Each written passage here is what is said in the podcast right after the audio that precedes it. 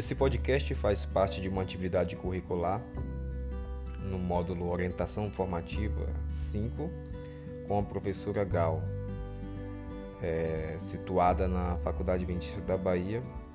Esse podcast faz a travessia de leitura do livro Carta a um Jovem Terapeuta e futuramente teremos mais. Um abraço.